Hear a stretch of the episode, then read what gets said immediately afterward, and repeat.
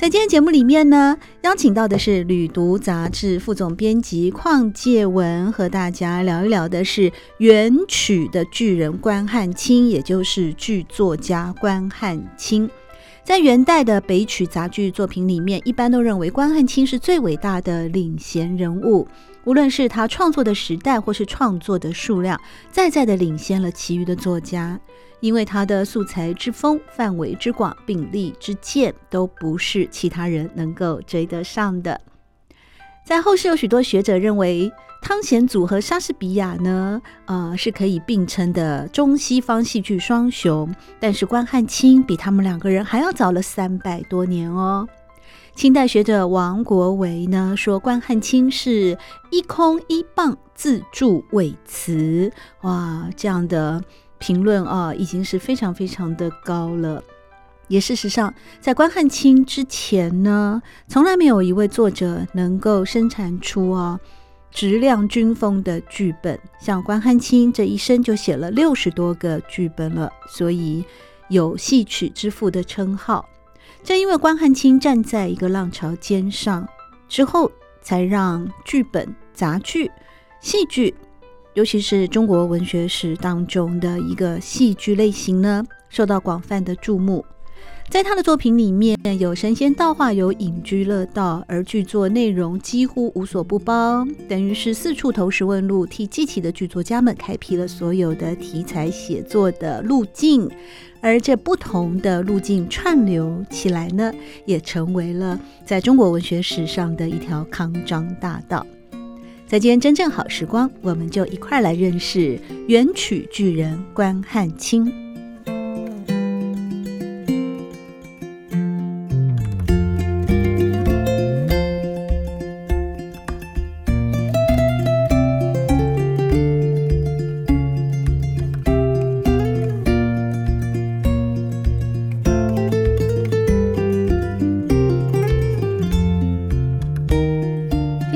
好，欢迎您来到真正好时光的节目当中，我是朱国珍。在今天，我们邀请到的是《旅读》杂志的副总编辑邝建文，来和我们聊一聊，就是在《旅读》杂志的七月份的专题哦，这专题非常的气势磅礴，那就是元曲巨人关汉卿，结合了文学与阅读的主题。邝建文，邝副总编辑，您好。国珍老师好，各位听众朋友，大家好！哇，我觉得你们每一次哦，做出这种跟文学的题材哦结合的一个大专题的时候，都让我觉得已经到达了博士论文的那种等级哦。包括你们过去呢，让我印象非常深刻的就是哦，其实《旅途》杂志不是一般，不是那么单纯的旅游指南了。像你们过去曾经做过《浮生六记》探苏州。哎呀，把那个沈三白的《浮生六记》跟苏州的地景哦文化结合在一块，还有《本草纲目》。那你们的副标题是《给世界的情书》，那当然 更别提那个《金瓶梅》的十色世界啊！哦，这二零一六年就开始做了哦。对对，还有更早以前，二零一四年就做过《孔子大学开讲》。然后那时候是介绍了曲阜啊、泰山跟孔府宴，然后这一次呢又为大家带来了这个元曲的巨人关汉卿。怎么会想到把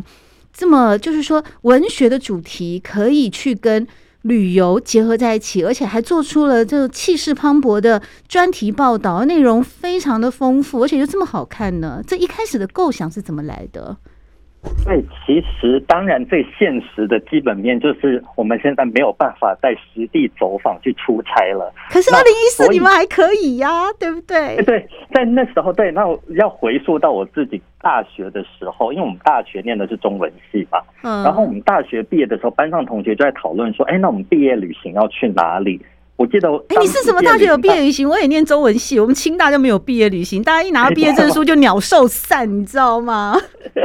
你们同学感情真好。是我们私下私下自己几个同学一起约的，就是不是学校举办的那一种。哦，是，对对对。然后呢，我记得所有的同学大家都很流行什么去泰国啊，去日本啊。但是我们终于想说，我们中文系要去哪里好呢？我们就决定要去北京参观北京大学。好有素养哦！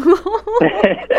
太有文化了。就突然觉得就，就对，就是旅行其实是可以跟你自己所学做一个结合的。我想每一个人去旅行的时候，都有自己喜欢的路线，都有自己想要做的事情，以及自己规划的主题。那这些主题呢，我觉得应该是多多少少会跟你自己的专长或兴趣有关。那所以，我那时候就觉得啊，既然要出差，呃，我就来做一个我自己喜欢的或有兴趣的题材。所以，我们那时候从二零一四开始，我就自己提出了，我说我要去山东看孔府，在吃孔府宴，对，然后去吃孔家菜这样子。对对，然后也把那个当年孔子哦，有教无类，周游列国的那个途径，孔子大学也做了一个深入的报道。后来《本草纲目》这本书呢，怎么会成为给世界的情书呢？对，其实现在尤其是疫情这么紧张的时候，我大家都有点怕担心看病这件事情，所以我们就想说，哎，其实呃，我们如果在日常生活中就可以靠着一些呃。知识来修养我们的身体，来保重我们的身体的话，其实不一定要走到呃医院或诊所的那一步。所以我们就干脆想说啊，其实《本草纲目》是一个非常好的书来介绍给大家，大家可以借由呃李时珍当初他的记载，从日常生活开始，我们就开始先来保养。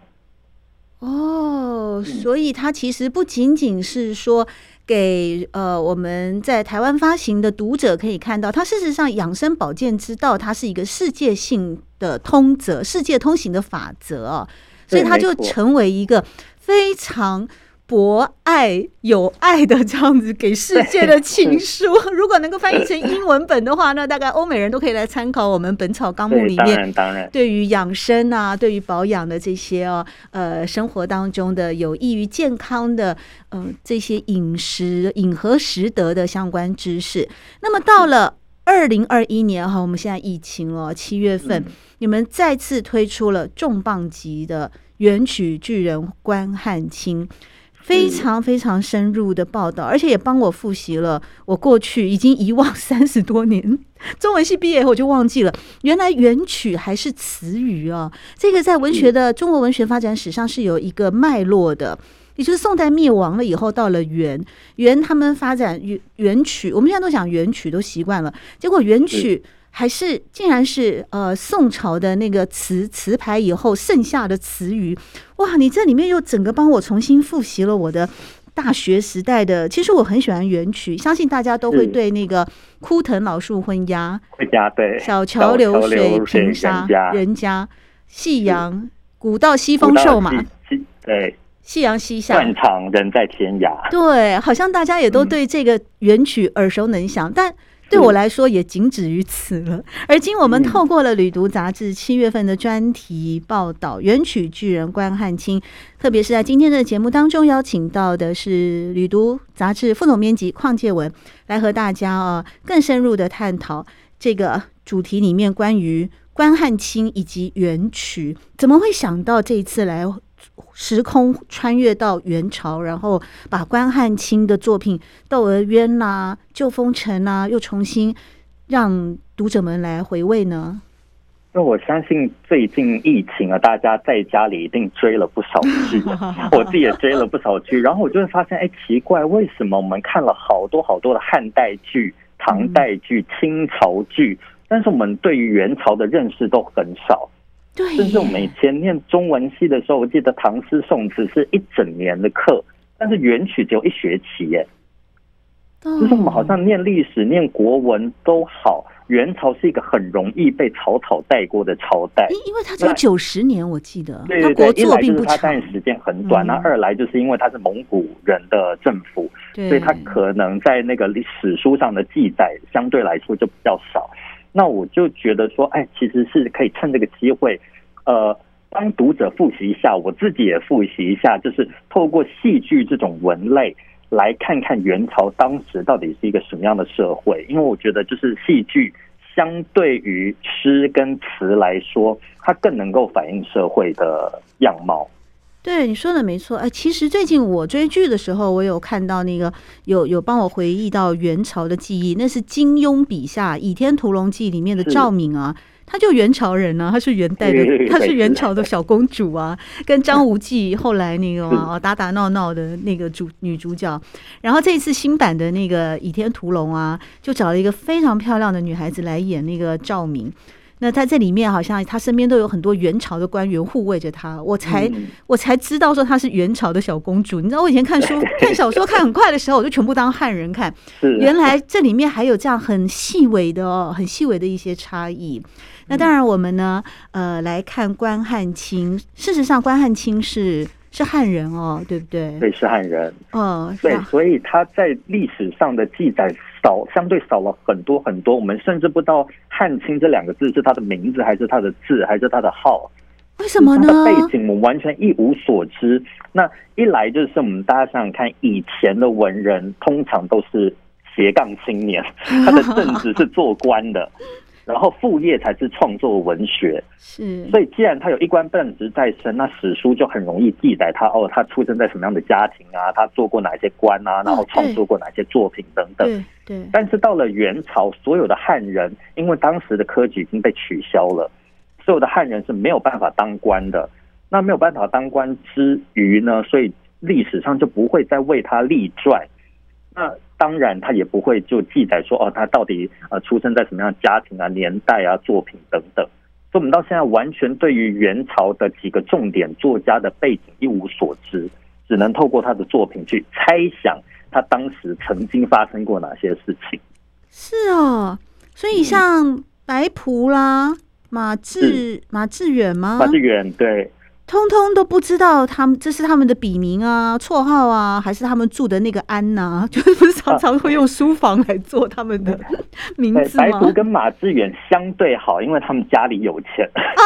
这么这么现实吗？对，就是对他们的朋友可能就比较多，就至少在朋友圈中，当然会大家会会有相呃诗词的互相惆怅啊。唱和，我们就可以知道说啊，他大概是个什么样的人物。但是关汉卿他完全就是一个平民老百姓，而且他平常就是混迹在这个呃青楼啊，然后剧场里面呢、啊，所以他当时呢其实是不被一般的汉族的文人所看得起的。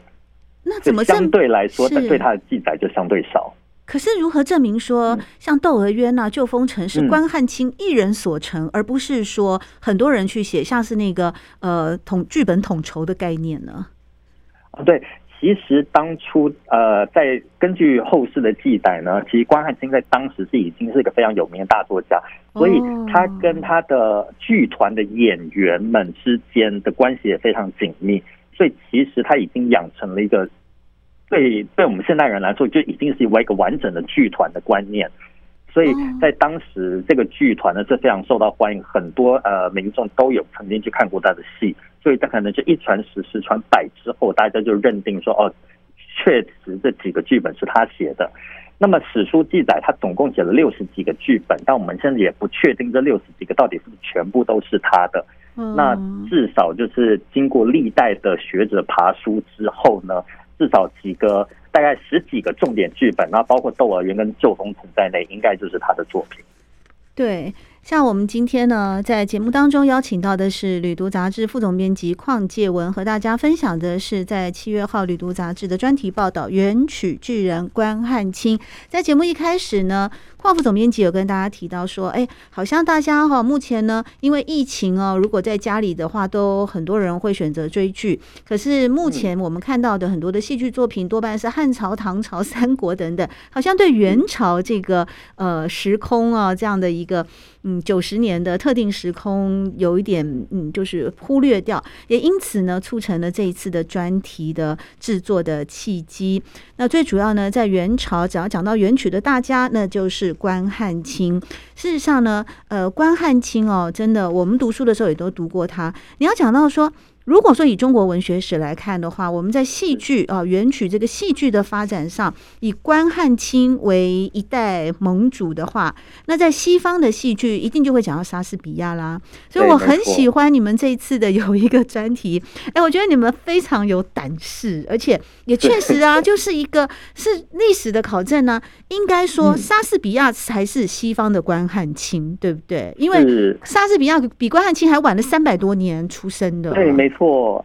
其实大家很喜欢把莎士比亚跟汤显祖来做一个比较，因为他们两个年代相仿，嗯，而且确实他们两个写出一个非常了不起，呃，不止一个啦，就莎士比亚，当然他有十几个剧本，然后汤显祖的《牡丹亭》那更是不得了，他的作品自己本身非常耀眼，但其实我觉得就时空脉络上来看，呃，莎士比亚更适合拿来跟关汉卿相比，那为什么呢？比如说莎士比亚在他之前，英国的戏剧根本没有人看的，是啊，从来不对，就是从来没有诞生过哪一个非常了不起的作家，是直到莎士比亚就是一鸣惊人，像平地一声雷这样。那关汉卿也是在元朝之前，宋朝、唐朝从来没有听说过有人是写剧本的。嗯，那只有关汉卿，他突然之间跑出来这样的一个人，然后他。被记录说他写了六十多个剧本，甚至引发了元朝他的后辈们前仆后继都来投入这个写剧的行列。嗯，那我觉得在很多点上，关汉卿都跟莎士比亚更雷同。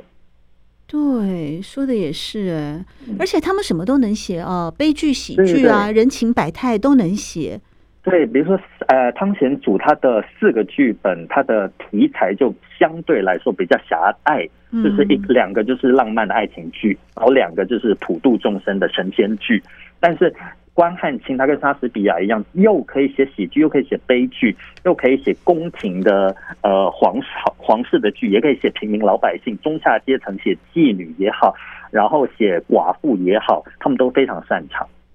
对呀、啊，特别是这个戏剧啊，描写世间百态啊，描写社会夹缝，唱尽悲欢离合。尤其关汉卿哦，在这一次呢，你们有特别报道他，我说也真的是呼唤起我非常多童年啊，不是童年，是大学时代的回忆。原来关汉卿还是第一个把中下阶层那些边缘人物，例如寡妇、妓女或者奴仆，作为主人翁而引入到文学殿堂的第一人啊。对，其实这就是为什么我觉得戏剧反而相比诗词更适合来，呃，看待一个呃社会的变迁呢？就是因为我们以前看李白的诗或杜甫的诗，我们所获得的就是李白他的人生，就是杜甫他的人生。可是，假如我们看关汉卿的剧本的话，我们看到的不只是关汉卿一个人而已，嗯，还看到了很多他笔下各种千奇百怪的角色，甚至有皇帝，然后有包公，有关公，然后也看到像窦娥冤这样的寡妇，然后像救风尘这样的妓女。所以我觉得，哦，他笔下的这么多个角色，相对我们以前看到的唐诗宋词，更能够全面的反映他当时所处的社会是一个什么样的状态。对，这是就这个呃原曲在演出的时候的故事内容而言啊，而事实上原曲像他写的这些，其实不仅仅是说有文字有台词啊，像你你在这期的杂志里面报道的冰白啦、唱词啦、行动，它其实是一个载歌载舞的杂剧的形式，是吗？对对。所以其实我们那个当年呢，我们读戏剧研究所的时候，我就记得印象非常深刻，就是开学的第一堂课，然后老师就说，世界上只有三个剧种是没有受到其他外来剧种的影响，独立发展出来的，一个就是希腊古戏剧，一个就是印度的梵剧，然后再来就是中国的戏曲。中国的戏曲真的放眼世界，没有人长得跟他一模一样的，就是又唱又演。然后甚至还有武功，有打斗，有翻滚，甚至里面的那个乐队，你可以单独独立出来去欣赏他那些那个拉的胡琴啊，然后等等筝啊、枪啊，然后等等的乐器都可以独立成为对文武场都可以独立成为一个艺术，所以它是真的是一个全面性的艺术。后来也就从关汉卿之后，这些元曲就慢慢的。演变成为各方各地方的戏曲吗？比方北平的京剧啦，比方昆曲啦，比方豫剧吗？是是这样子的一个演变吗？其实当时并不是说呃元曲元杂剧是影响别人，而是其实在各省各县各乡各镇都有自己属于自己的音乐系统，然后跟自己的方言，所以。当时北京人就用北京话来唱歌，然后呃温州人就用温州的腔调来唱，然后什么陕西人就用陕西的腔调来唱，只是呢，当时发展的最好的就是以北京为中心的元曲的这个杂剧，所以我们现在来看，就文学史上来看，我们就会聚焦在杂剧上面。其实当杂剧它在很辉煌的时候，南方温州也有他们自己温州的系统，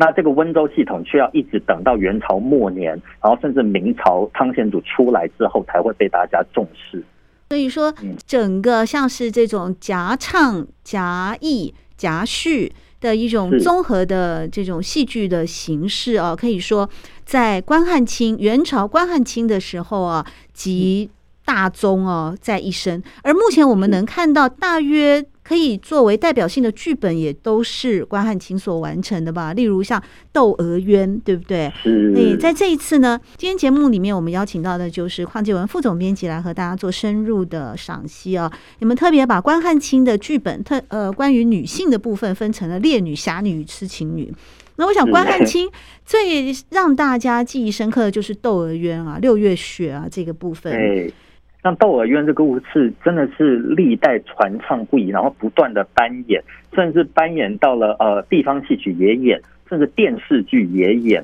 然后不止华人地区也演，然后甚至连新加坡都把它演成了电视剧，所以我可以想象这个故事对呃这个华人世界是一个多么重要的一个象征。因为它有那个魔幻写实的内容啊，比方六月下雪啊，比方血溅白绫啊，三年大旱啊，三年大旱，对，嗯，感觉这是一个呃，在那个年代，在西元一千两百年的时候，呃、嗯，那个关汉卿就已经有了非常非常丰盛的想象力。不过，他好像他的一个灵感来源，事实上也不是他自己想，他也是有本的，对不对？对对对，这其实早在呃汉朝，他们传说啊，东汉有一个孝东海孝父住在东海，然后呢，他就是以这个故事这个传说为灵感，然后设计了窦娥跟她婆婆这两个人很奇妙的婆媳关系。嗯，就是我们现代人每次看电视剧，总是觉得哈，全世界总是没有一对婆媳是幸福美满，一定会互相 彼此有一大堆这种大小争吵这样。但是很奇妙，就是在早在就一二零零。零年，西元一二零零年的时候，关汉卿就已经写出了这个《窦娥冤》，以及她的婆婆蔡婆，他们两个人之间非常深厚的感情，我觉得这蛮动人的。就是在这整个大悲剧里面，真的是一个人性的一丝光芒。